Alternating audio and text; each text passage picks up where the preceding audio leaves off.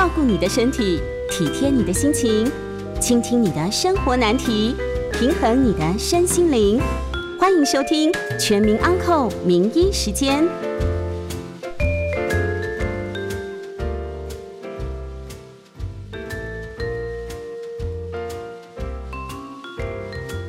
OK，这里是九八新闻台，欢迎收听每周一到每周五晚上八点播出的呃全民安扣节目。我是振兴医院新陈代谢科时光中医师。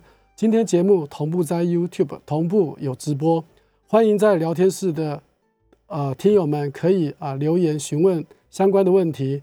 我们我们也将在半个小时之后来接听大家现场的 call in，有相关的问题欢迎打到。呃，我们的预约专线，我们的预告的预约专线是零二八三六九八三九八零二六九三三九八。对不起，刚说错了，是零二八六八六八三六九三三九八。OK，好，今天我们要讨论的主题就是肥胖症该怎么办。我们这个专辑分为上下两个单元，上半个单元呢，我跟大家主要的谈到的就是说什么样的原因造成肥胖症。然后第二个，什么样的人得到了肥胖症是比较容易得到的？然后第三个，呃，得到了肥胖症，你应该要怎么办？然后后半部的单元就是我们再来讨论如何来治疗我们的肥胖症。好，那我想啊，基于时间的关系，我们就先进入第一个主题哈。那什么样的原因会造成肥胖症呢？那最主要的因素不外乎有下列几点：第一个，家族遗传的因素。好，那我想基因啊这个问题是大家所熟知，而且也是关切的一个话题。举个例子来讲，大家都知道有很多的人罹患了糖尿病。那事实上来讲，我们只要活得够老，我们同样的也会罹患这个所谓的糖尿病。那糖尿病是不是可以预防呢？当然是可以的。那换句话说，我们要拼要拼什么东西？就是要拼越晚得到这种慢性病，包括糖尿病，那这样是比较好的。为什么？因为有非常多的数据告诉我们，当你六十五岁以后得到糖尿病的话，你的生生命的存活率大概比没有糖尿病的大概只差了一年。那如果说是你在四十岁就得到了糖尿病，这时候呢，你的平均寿命可能就比没有糖尿病的少了六年左右。那如果说再加上你还有其他的心血管疾病的话，那你的平均的寿命就比这些没有心血管的寿命的病人来讲。又更少了几年，所以呢，我们要拼的是拼。我们可能每个人终其一生都会得到某一些慢性的疾病，可是我们要听越晚得到越好，越早得到就是越不好。那这个遗传的可怕是在哪个地方呢？当我们年纪随着越高的时候，我们基因的表现就会慢慢的发生一些改变跟转换。换句话说，这些。四十岁以后的啊人来讲的话，我们不吃其他的东西，或是也经常的在做运动，体重还是会慢慢的上升。那以这点来讲的话，就是跟年龄有关。那年龄又跟基因的表现是有关系的。所以呢，大家或许有一个经验，如果说家里面啊有摆着祖先照片的人哈，你会发现，当人老的时候哈，不管是你的父亲也好，或是爷爷奶奶。或是曾祖父、曾祖母的话，其实摆在一起，你会发现他们长得都是非常的像。那这个就是基因可怕，也是非常有魅力的一个地方。好，那如果说你本身带有这种肥胖基因的话，换句话说，你得到肥胖症的这个机会就比别人要来得高。好，这个是第一个。那第二个就是说后天环境所造成的。那事实上来讲，目前好后天环境所造成的这些肥胖症。大部分来讲都是以年轻人为主，会比较多。为什么？因为现在呢，大家吃得好、喝得好、穿得好，然后呢，花钱又不用靠自己赚，很多都是跟父母亲伸手要来的。那如果说在这种情况下的话，得到了一些金钱的话，不外乎就会去很容易的接受外界的诱惑，去做一些物质上的一些享受。那当然最重要的就是去吃啦、喝啦，好这个。这个甚至穿好的名牌衣服啊，这些等等，那因为这些生活也跟你的这种呃不健康的生活形态啊是有关系的，所以呢，我们除了先天基因的因素会造成我们的肥胖症之外，另外后天的因素啊也是非常的重要。那基本上来讲，所有的疾病的成因都是包括了基因的问题跟后天环境所导致的。好，那这个就是告诉啊听众朋友，呃，肥胖症为什么你会得到一个非常重要的一个因素。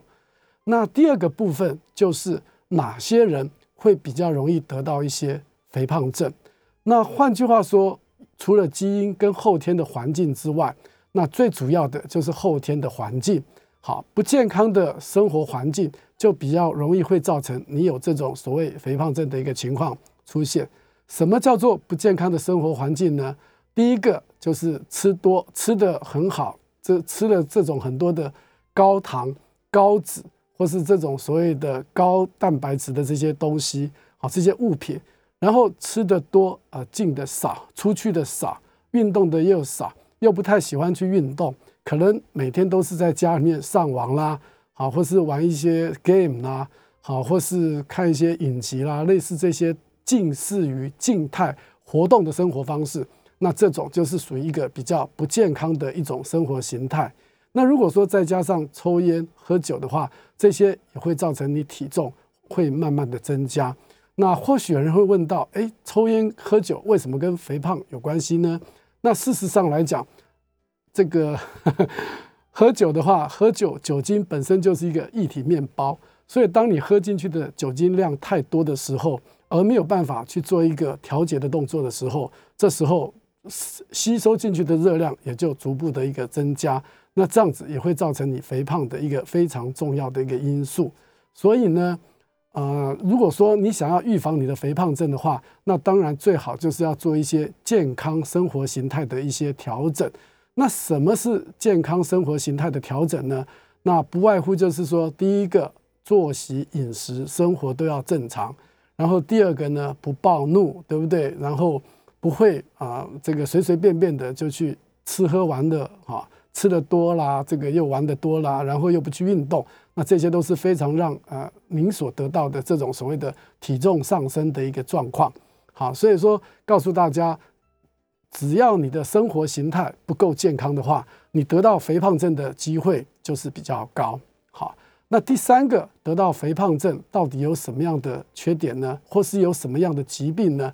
基本上，肥胖症从头到尾相关的疾病大概都有。好，我们就简单的说几个来跟听众朋友分享。那第一个就是以头部来讲，可能会增加这个心血管啊中风的机会的一个发生。然后脸呢也会变得比较胖、比较臃肿，甚至有浮肿的一个现象。那至于眼睛呢，也会增加你白这白内障或是青光眼的一个机会，对不对？那至于这个口腔来讲的话，也比较容易得到一些啊比较少见的感染，比较容易会得到一些口腔的溃疡。那除此之外，再往下走的话，我们就可以看到肺。肺的话，就是说像这些肥胖的病人，比较容易得到所谓。呼吸睡眠中止症候群，那换句话说，他可能啊，平常坐在那边的时候，可能就会打瞌睡，或是想睡觉，然后睡觉的时候又有打鼾的这种习惯，那这种造成呼吸道的一个影响，也是肥胖症啊所导致的。那除此之外，还有心血管方面的问题，那这个更不用多谈了，这个我相信每位听众朋友都非常的了解。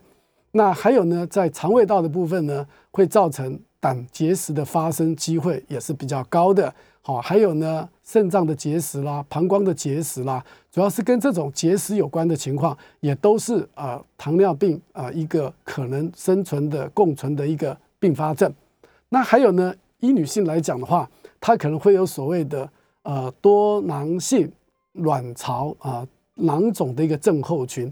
那这种病人的外观看起来就是皮肤会稍微黑一点点，然后比较胖。然后呃，M C 月经可能也会呃不正常，然后呢也可能会啊也会有不孕症的一个可能性哦。那这些对女生来讲，呃也都是呃对以后的啊家庭生活来讲都会产生一些非常巨大的一些影响。然后肚子呢，当然不用讲，就是可能会有这种所谓的啤酒肚，或是所谓的中广身材哦。那这些来讲都是跟这种所谓的慢性疾病啊是有关系的。那再往下走的话，就是到了我们的肢体跟躯干的部分。那肢体跟躯干的话，就是说，因为你的骨骼要承受一个比较重的重量，所以呢，你也比较容易得到一些骨质疏松的一个机会，那也比较容易啊跌倒的话就很容易受伤。好，这个让你的这个骨头啊承受一个比常人啊体重更重要的一个负担。好，换句话说，胖比较体重比较身形胖的人，其实他不适合太剧烈的运动。如果说太剧烈的运动的话，事先没有做一些准备或是一些练习的动作，他可能会在运动的过程中就产生了运动伤害。这样子的话，他就比较不容易想要再继续的持续下去的一个运动。好，那总而总结来讲，几乎肥胖症除了所谓的血糖、血压、血脂、代谢症候群跟三高之外，基本上所有的慢性病。都跟肥胖可能都有或多或少的某种关联。那还有最后的一个，就是说大家闻之色变的恶性肿瘤。那事实上来讲，肥胖症也是跟很多的恶性肿瘤是非常有关系的。例如像大肠癌、子宫颈癌、乳癌啦，好，或是这种所谓的胆囊癌，或是子宫颈的内膜癌，对不对？像这些可能都会有非常致病危险的这种恶性肿瘤来讲的话。都有可能增加的机会是提高的。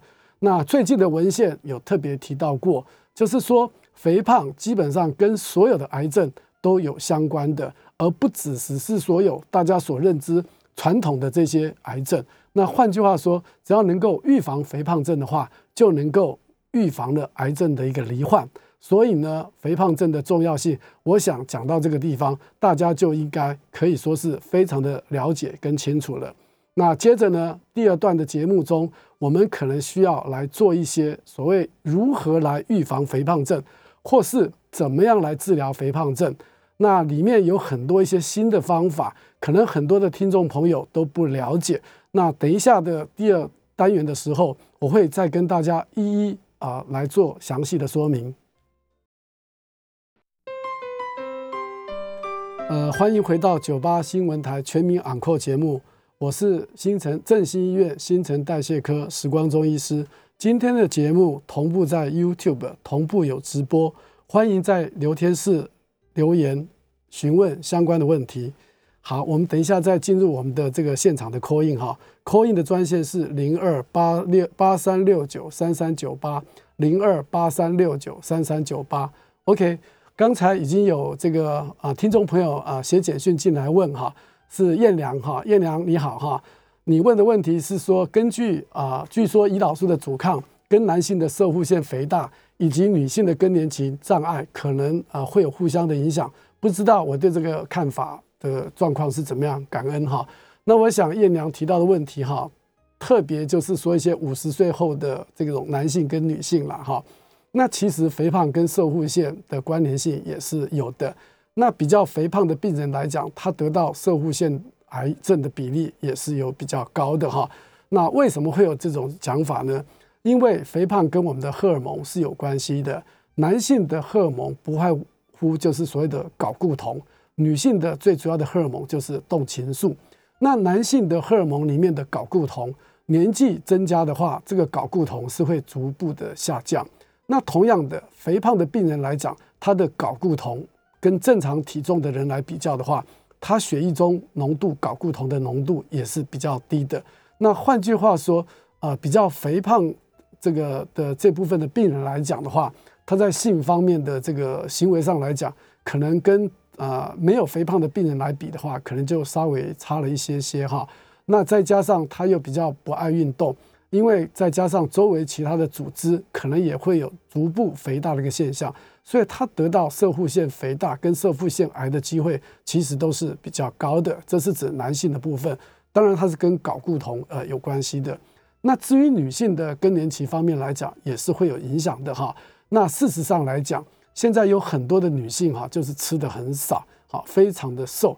那我们就有些时候就把它形容成一个纸片人。那这种纸片人来讲的话，在我们医学上来讲，我们就要考虑到这种纸片人是不是有所谓神经性厌食症方面的问题，就是让自己不断的一直瘦，一直瘦，瘦到他觉得满意为止。其实他已经很瘦了，可是他还是不满意，这种就变成了一种病态。那如果说是属于比较肥胖的女性来讲的话，因为她的脂肪细胞比较多，所以呢，她分泌的荷尔蒙也是比较多的。那事实上，大家可能只知道说，哎，其实我们的荷尔蒙应该是在一些我们的这种所谓的卵巢啦，哈，这个分泌的会比较多，没有错，卵巢它分泌的是比较多，而且是占主要的部分。可是事实上，你要讲，除此之外，我们的肾上腺或是脂肪细胞也会分泌这个所谓的女性的动情素的荷尔蒙。所以，肥胖的女性来讲的话，她更年期的时间可能会来的比较晚。那我们国人女性的更年期大概是在五十一岁左右。那比较瘦小的这些啊病人来讲的话，她的更年期可能在四十五岁就到了。那反而是比较肥胖的这些女性来讲的话，因为她的脂肪比较多，分泌的荷尔蒙也比较多，所以呢，她的更年期甚至可能到五十五岁都还可以维持得住。那换句话说，比较啊体态。肥胖的女性的呃来讲的话，她的更年期会来的比较晚一些哈。那换句话说，她更年期来的比较晚一些的时候，基本上来讲，她的心态上也比较能够接受，因为总是想说，哎，别人都五十岁就来了，那我呢到了五十五岁可能才慢慢的来，所以心理上的调试来讲，其实是要比那种呃极端啊瘦小的这些病人来讲的话，是要来的比较的好一些些哈。这是回答燕娘的题目。那刚刚啊忘了跟听众朋友提一下，什么叫做肥胖症，对不对？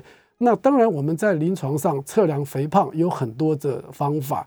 那首先最简单测量的方法有两个，第一个就是所谓的 BMI 身体质量指数。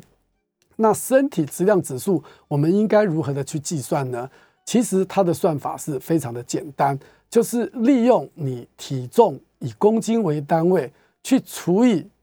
以身高的平方，那身高就是以公尺为单位。那举个例子来讲，我现在是一百六十八公分，我的体重是六十五公斤，那我的 BMI 就是六十五去除以一点六五，得到这个数字之后，再去除一个一点六五，得到的这个数字，我们就叫做 BMI。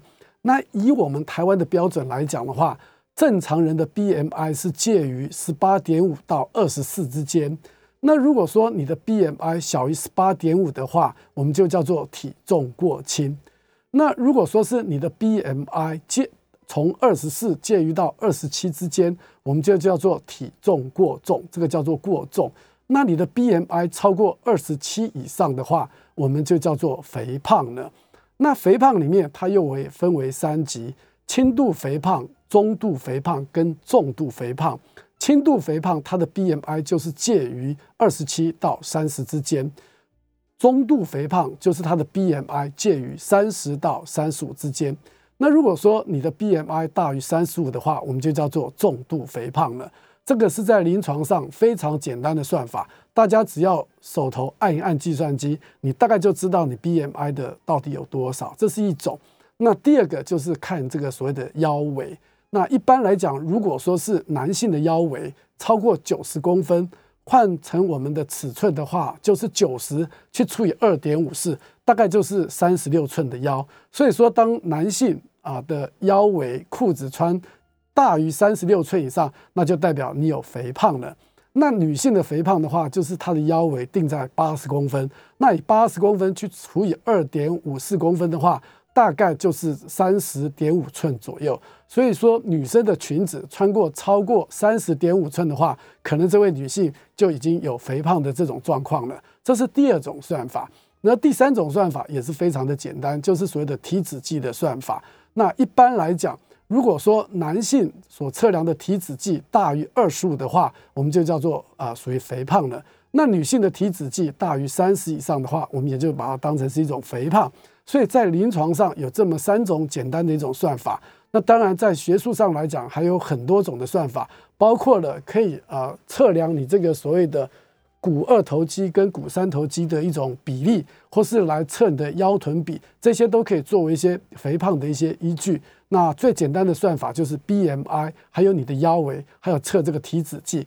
那因为现在的这个啊体脂计来讲，都包括在你的体重计里面，所以说你只要到任何地方买一个能够称体重的一个地方，基本上它里面都含附有测这个你的体脂不过当然啦，这个体脂的测量上来讲，它的误差可能就会稍微的大一点。不过不管怎么说，用你自己来跟自己比的话，其实也是可以做一个非常好的一个指标。好，那这个就是有关这个肥胖的一个定义。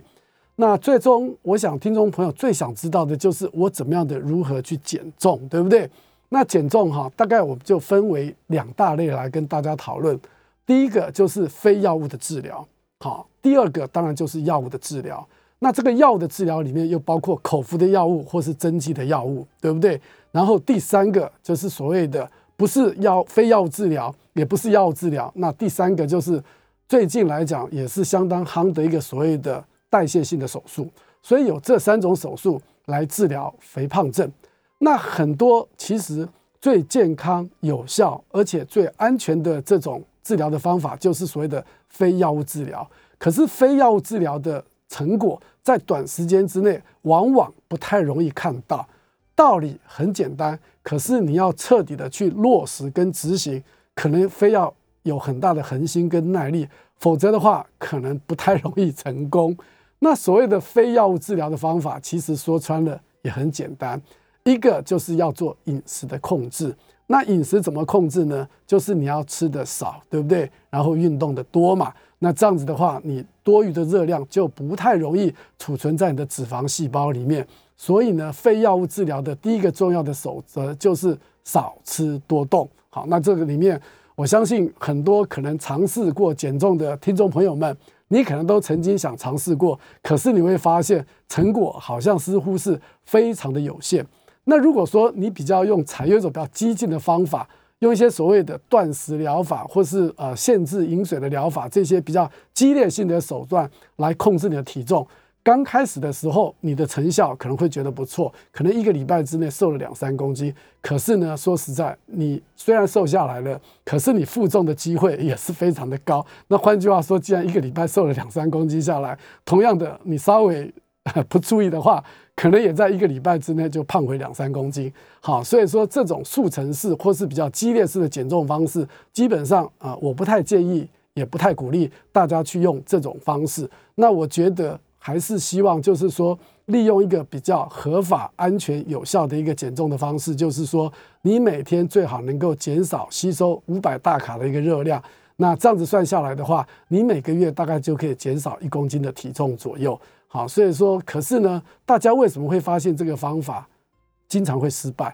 因为当你饿到一个饿下来之后，你下一餐可能会吃的比较多一些些。那再加再加上，因为你长时间的饥饿，当然肠胃道发现有食物进来的时候，它摄取的比例也是提高了很多。好，所以说，并不是大家想象中那么的容易，光是不吃就能够把体重的给顺利的控制下来。这是非药物。这个减重的方式，然后药物减重的方式，哈，第二个部分所谓的药物减重方式，那目前来讲，我们国内有这个合法的药物来讲，大概目前只有一种。前一阵子有一个大家也是寄予厚望，可是呢，它因为产生了心血管的事件事件之后，也黯然的失效。好，那目前国内的在医师处方的合法的口服减重药物来讲的话，只有一种。那同样的，你可能也会在一些。呃，所谓的药妆店或是一些呃药局的连锁店买到一些啊类似减肥的一些药品，那这个药品基本上它的含量只有医用的一半，所以呢，你在坊间上似乎你就可以买得到，这个是不需要透过医生的处方。那这种减重的方式其实啊也是有效的。然后呢，针剂的这个减重，目前来讲，国内已经核准了一种针剂的这个减肥的一个药物。那当然，这个药物所费不赀，减重下来的话，一个月恐怕要将近一万块钱的一个消费。好，这个是针剂的药物。那当然，它的药物是比较好的，好，然后效果是比较好的。然后第三个就是利用开刀的方式。那开刀就是属于一个所谓的侵入性的一个治疗的方式。基本上来讲的话，方式有很多。那大家所比较能够接受，大概就是水球。好，就是说在你的胃放置一个水球。那半年之后要把这个水球给拿掉，那这个用水球的原理也是很简单，就是把放一个水球在你的胃之后，把你的胃给塞满。那这样子，你只要经过有一点点的食物，你就会觉得有一些饱足感，就不会再想吃东西了。好，这是水球法的一个原理。那最近台湾可能会引进一个新的水球的方式，大概可以维持一年哈，这样我相信对减重的效果会更好。那另外呢，还有一个就是所谓的开刀的方式。那基本上来讲，开刀的方式来治疗肥胖是最后的一种手段。好，那当然，除非你经过了各种的方法治疗都无效之后。到最后，实在只有求助于外科医师来替你做一个所谓的代谢性啊外科手术的根除术，来达到一个减重的一个好处。那当然，这个减重的好处效果是非常的显著，而且是立竿见影。大家都很喜欢，可是我奉劝听众朋友，还是不要冒贸然的去尝试，因为开完刀之后总是会有一些开刀的问题，包括一些维他命的吸收，可能都会出现一些问题。好，我想减重的方法有这么多，你应该还是要寻求专业医师的意见，这样才能够达到一个比较好的一个疗效。欢迎回到九八新闻台全民昂扣的节目，我是振兴医院新陈代谢科时光中医师。接下来我们开始接听听众朋友的 call in 电话，我们的 call in 号码是零二八三六九三三九八零二八三六九三三九八。呃，林先生你好，是不是有什么样的问题？嘿。好哈，嗯，我今天想请教的也是我们新陈代谢科一个常见的问题哈，对，就是我们这个甲状腺的机能亢进跟低下的问题。对，我们都知道说甲状腺的问题呢，它有的时候可能也会引起我们眼睛的一些症状啊，比如说突眼啊，或者是粘液性水肿啊，或者是这个眼球的这个呃一高一低这样子的一些疾病啊。然后我想请教的是说。如果甲状腺的人他有眼疾，然后确定这个眼睛的疾病是从甲状腺所引起的，那这样子的患者，他应该优先首选先去看眼科，还是先去看新陈代谢科调控他的甲状腺的功能？这是我的第一个问题啊。然后第二个问题是说，他的甲状腺功能是首选用药物来治疗他吗？还是如果说药物真的控制的不是很理想？也可以考虑用外科的手术来切除甲状腺，让他的眼疾不要再恶化。上请教，谢谢石医师，我在现场收听，谢谢。OK，好，谢谢林先生的问题哈。林先生问到的问题就是说甲状腺亢进的治疗的一个方式了哈。那当然这些病人来讲可能会有心悸啊，因为代谢比较快，可能会有体重减轻的状况。那如果相反的话，如果说是你甲状腺功能不足的话，那这种病人体重是会增加的。所以，我们临床医师在做肥胖症的鉴别诊断的时候，一定要把甲状腺机能低下症的情况把它排除掉。好，因为这个不是真正的肥胖，这个是所谓的继发性的肥胖。那这个跟我们今天所讨论的肥胖症其实是有点不同的。那我们今天所讨论的肥胖症都是属于所谓的原发性的一个肥胖症。哈。那不过我觉得林先生问到的问题很好，甲状腺的亢进我们应该要怎么这样的治疗？那第一个治疗的方式哈，我想首选的话还是要用药，用一些所谓的抗甲状腺的药。那目前来讲，我们啊台湾或是全球全世界来讲，目前治疗抗甲状腺的这个药的话只有两种。那这种两种的话，有一些病人可能会引起过敏的一些现象。那这些过敏的现象，可能就是包括了皮肤痒啦，或是皮肤起疹子啦，这些等等，甚至有一些更严重的，可能会造成白血球的下降。那白血球的下降，可能就容易得到感染，那病人可能就会发烧啊，类似这些。好，这个是啊药物的一个可能的一个副作用。不过还好，发生这种的副作用的机会其实并不高。好，所以说我们在治疗病人的时候，首选还是考虑到用药。那第二个部分，如果说你对这个药物过敏，实在是没有办法接受这类治疗的话，我们还有第二个第二个的选择。那第二个的选择就是所谓用放射性的点来治疗你的甲状腺亢进。那放射线治疗点的话，哈，在国外是非常的流行。好像那个以前的美国总统雷根跟他太太来讲的话，他们得到了甲状腺亢进，他们都是采用一个所谓的放射性治疗的一个方法来治疗。那事实上来讲，我们在国内哈，以我门诊的病人来讲的话，如果说他真的是对药物啊没有办法接受，好，那我们的第二个选择就是采用这个放射性原子点的治疗。那当然，这个放射性原子点的治疗哈，它有一点点的缺点。第一个就是说，你万一啊这个剂量稍微高一点点的话，好，标准的治疗剂量是十到十二个 mini 个 Q 里，那事实上来讲，呃，我用的会比较保守，我大概就五到六。因为如果说低啊比较低一点的好处，就是说它不会造成病人甲状腺的低下。那如果说你用放射性的点来治疗这一类的病人的话，对不对？那如果说造成了这个所谓的甲状腺机能低下，它的甲状腺会慢慢的萎缩掉，而且呢，可能要长期服用这个所谓的甲状腺素来作为一个替代性的一个治疗。好，那如果说比较用，而且我们国人来讲，身形也比较瘦小，所以我用的剂量大概就是五到六个单位左右，好，不会太高哈。那这样子的话，第一个破坏掉病人呃甲状腺一些的组织，然后其他的我们就用药来治疗。那用药来治疗的话，也可以缩短它治疗的一个疗程。基本上治疗一个甲状腺亢进的病人，平均大概是一年半到两年左右的时间了。好，那如果说有一些病人，他就经常的不太按时服药。呃，到处的看医院换医生啊，事实上来讲，他看个五年、十年，甚至有些都不会好的，一直在持续的不断的困扰他的这种病人，呃，也是有的啦，哈。所以说，你只要好好的接受治疗，基本上来讲，大概一年半到两年的时候，就可以作为一个完整的一个治疗。这个是第二个部分，用所谓的放射性点的方式来治疗。然后第三个治疗就是呃林先生你所提到的开刀的一个方式了哈。那开刀的方式就是说我们比较不会建议，为什么？因为前面两项的武器包括了所谓的抗甲状腺的药物，或是这个所谓的呃放射性的点，大概已经可以把百分之九十五的病人给处理完毕。那只有一些非常顽固的病人，比如说他。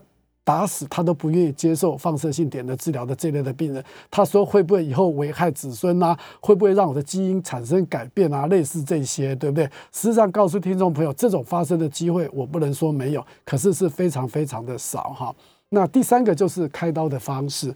那以前来讲的话哈，因为科学的数据不够，而且没有所谓大规模的统合分析来讲，事实上来讲，现在治疗的方式已经比较不采用开刀的方式。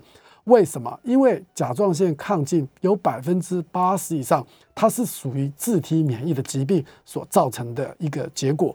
那这个自体免疫的话，如果说你把甲状腺切除的太多的话，它可能会造成永久性的甲状腺机能不足。那换句话说，你也是可能需要一辈子吃药的。那如果说是切的太少的话，事实上来讲，它很容易的复发，好，也很容易复发。所以对一个外科医师来讲，他要开这种甲状腺亢进的病人来讲的话，他真的要非常大的勇气，否则拿的把甲状腺组织拿的太多，切除的太多，它可能会变低下；拿的太少，又变成复发。那复发的话，又又得又回到了原点，你还是可能考虑到药物的治疗或是放射性的疗法。这个是啊，外科医师所最困扰的。那还有一种状况，就是说，当你把这个甲状腺切除的太多的时候，你可能也会把副甲状腺给切除掉。那如果说你很不小心的把副甲状腺也一并切除掉之后，那你开完刀之后，可能不只要吃甲状腺素，可能你还要吃钙片跟维他命 D 三，而且要吃一辈子。好。那像这种的话，就是所谓开刀之后所造成一个比较永久性的一个困扰。所以基本上来讲，治疗甲状腺亢进，我们的首选还是用药物。然后第二个呢，就用放射性的原子点。最后只有极少数、极少数的病人，我们才考虑用开刀。那至于再回到林先生你所提到的第一个问题，就是说到底要找眼科呢，还是要找新陈代谢科？那我想你去找眼科，眼科的医生也会把你转回到新陈代谢科。如果说假设你眼睛突眼症很厉害，在外观上来讲，哈，已经造成了你的一个困扰，或是在你的职场上来讲，也会影响到你的一种外观的形象的时候，这时候眼科医师跟我们新陈代谢科的医师都会建议你，还是先把你的甲状腺的功能给控制好，控制好了之后。再来考虑用所谓的减压的手术也好，或是打用类固醇的方式，或是打用其他的这种所谓的呃 Sandostatin 这类的药物来讲的话，都可以让你的眼睛会变得比较的对称。甚至如果说这些方法还不够的话，到时候眼科医师可能会用更积极侵入性的检。呃，治疗的方式就是可能把你眼睛里面的内部的一些肌肉做一个切除的动作，然后达到你这个眼睛看起来比较对称的一个效果。好，不过这个有一个先决的条件，就是要把你的甲状腺给控制好，否则在眼睛的治疗的过程中，你又复发的话，对不对？那又造成啊手术上的一些呃失败也好，或是啊不满意也好，种种的因素在。所以我想，你想要让你的眼睛变得比较对称，变得比较凸眼的情况没有那么严重，首要之务还是要先啊在新陈代谢科的医师的呃手上，先把甲状腺的功能完全都能够控制到恢复正常。这样子的话，眼科医师他才可能帮你做一些更积极性的一些治疗。好，那我想林先生你的问题我就回答到这边，不知道其他听众朋友还有没有什么问题要询问没有？啊，这边有人提到，就是说如果说你不好意思问的话，那也可以请他的朋友们代为发问。我想这个是非常好的一个意见。嘿，那基我们目前来讲，我们就先暂停一下，好，休息一个几分钟，等一下我们再进入第四段的一个单元。欢迎回到九八新闻台全民昂扣节目，我是振兴医院新陈代谢科时光中医师。接下来继续听众朋友的扣印专线，扣印的号码是零二八三六九三三九八零二八三六九三三九八。好，刚才呢，大家我有在提到了一些所谓的治疗肥胖症的药物哈。那目前来讲，我想最夯的不外乎就是肠泌素了哈。那当然，我想这个听众朋友或许也有听到过肠泌素。那肠泌素呢？这个东西来讲的话，目前你是有糖尿病，然后又有肥胖症的病人来讲的话，你就可以用来肠泌素来治疗你的糖尿病，也来治疗你的肥胖。那肠泌素这个药最主要的机转哈，就是说有几个，第一个它可以刺激胰岛素的分泌，达到降血糖的效果；然后第二个它可以抑制肝糖的一个作用，好，也能够达到一个这个升高血糖、抑制血糖升高的一个效果。然后最主要第三个就是说，它可以减缓胃的排空，然后来抑制你的食欲。好，那当然这类的药呃会有一些副作用，可能会产生的恶心、呕吐啦这些副作用。那所以在使用这类药物的时候，我们要从低剂量，然后慢慢的增加到一个比较高的剂量。那当然并不是所有肥胖又是有糖尿病的病人都可以使用这类的药物。当然这些药物来讲。啊健啊健保署的话，它有一些规范哈。那我相信，主要你是啊属于有糖尿病，然后又肥胖的这种病人来讲的话，你就可以啊使用到这种所谓的肠泌素来治疗呃自己的这个血糖，又能够达到一个减重的效果。那刚开始的时候，肠泌素啊，在几年前，它是一天只要打一次的这种所谓的肠泌素。啊，这个一天打一次，大概都是睡觉前打哈，一天打一次，然后打完之后你就不要吃宵夜，要空腹，否则有些时候怕你会有产生恶心呕吐的一个效果。那第二个来讲，现在新一代的肠泌素大概有两两个药厂提供，那他们的好处就是一个礼拜只要打一次就好了。那换句话说，我都会让我的病人说，你今天礼拜二来看门诊的话，那很简单，你今天就看完门诊之后，晚上回去可以在睡觉前打一针，然后呢，每个礼拜二就打一针，这样就可以达到一种所谓的治疗的一个效果。那当然，现在这种肠泌素不一定非得要局限在啊晚上睡前来打。你白天打的话也是可以的，饭前打、饭后打都可以哈，早上打、晚上打也都可以。那这种啊，一个礼拜打一次的这种好处是什么？假设你忘了。今天礼拜二应该要打的，哎，结果你忘了，哎，礼拜三再打，礼拜四再打，其实都 OK 的。换句话说，它所谓的空窗期可以有两天的时间。你今天礼拜二忘了，你就礼拜三或礼拜四打也可以。可是到下一周一样就是礼拜二来打，所以呢，它的空窗期比较长。所以你忘的话，再去补打的话，其实效果都是一样的好哈。所以说它的优点就是说空窗期比较长哈。那缺点的话，当然也是有的。它的副作用除了恶心呕吐之外，可能很多病人会有腹泻的一个状况。那再加上因为有这些厌食的状况，所以某些病人他的体重会掉得非常的快，甚至病人都会很害怕说：“哎，实际是我一个礼拜就掉了两三公斤，会不会太快了？”我说：“其实这个当然，你的体重的掉得快跟慢。”当然，除了看你的血糖之外，还要看你的进食量。可能你当然吃的少的话，当然你体重下降的速度就会比较快。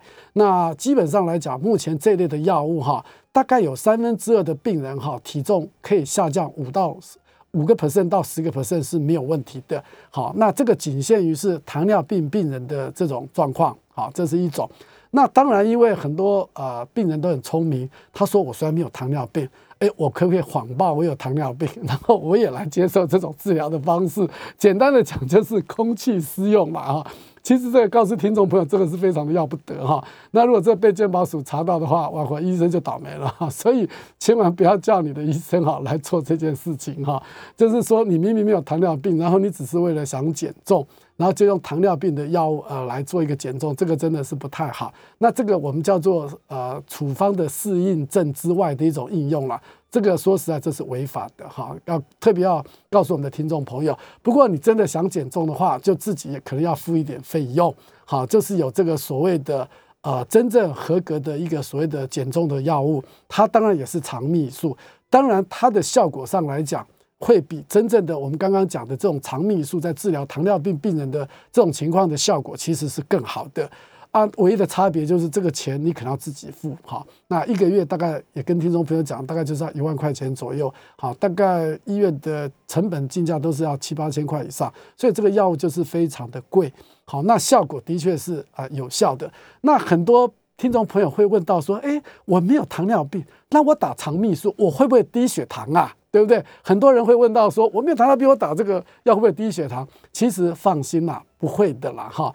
那同样的这个药的好处，如果说用在糖尿病的病人来讲的话，因为它透过了这个食欲，哈，这个减少食欲的摄取，达到一个减重的效果，而且它的剂量是比较低的。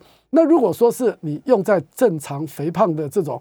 病人来讲的话，他用的剂量其实是比较高的，所以事实上来讲，它的效果是更好的，因为它用的剂量比较高。那在使用这类剂量的时候，你就不用担心低血糖的问题了，因为这些都是经过大规模的临床试验。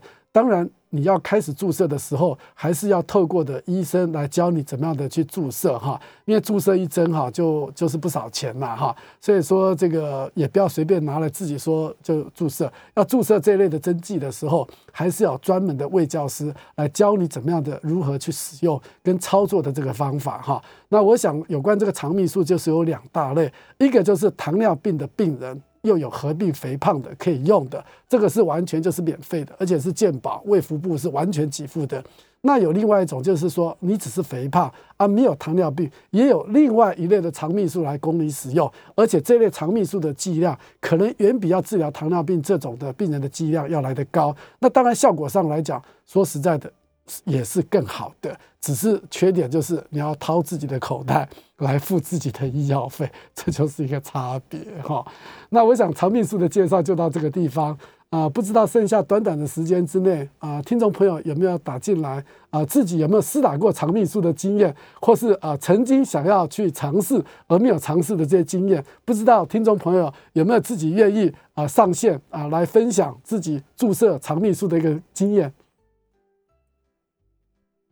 好，如果说呃没有的话哈，那我想呢，最后我就做一个简单的一个结论啦哈。那如果说我们得到的糖胖症，对不对？肥胖症的话，你也不要太紧张。那第一个，我们要采用正规的方式，就是所谓用非药物治疗的方式。第一个就是说要健康的饮食的习惯，包括了低油、低糖哈。低盐高纤维，哈，这种也能够预防慢性病的这种健康的这种食物，少吃一些腌制品的东西，因为腌制品的食物都是高油、高盐又是高脂的东西，这个是非常不健康的。然后第二个要养成一个运动的习惯。那运动的习惯就是一个礼拜呢，最少就是要运动五次，一次要五十分钟，是属于中等强度的运动，这是维持我们基本的一个体能所需。那如果说是你要换成走路的话，大概就是每天要走路一个半小时左右到两个小时，这个都是一个很好的运动。这个可以维持你的体能。如果说你想要靠运动来减重的话，我刚刚跟大家讲的话，你的运动量大概就要提高到一倍。换句话说，就是每一个礼拜要五次，一次要一个小时以上中等度的程度的运动，才会有减重的效果。你把它换算成走路的话，大概就是要走四个小时以上才能够有减重的效果。这是有关运动的部分。那药物减重的部分来讲的话，呃，就是啊。国内来讲，目前只有合格的一个口服药，啊，就是这个所谓的罗氏仙，对不对？那你在一些药妆店也可以买得到，这个是半量的罗氏仙，好，这是口服药的部分。那针剂的部分就是啊，肠泌素，肠泌素我都已经跟大家仔细的说明过了。然后第三个就是代谢性手术来治疗这个肥胖。好，治疗这个肥胖，我想最好还是咨询你的医师，接受医师给你一个比较正确的一个建议，这样才是最好的一个减重方式。好，我们今天就进行到这边。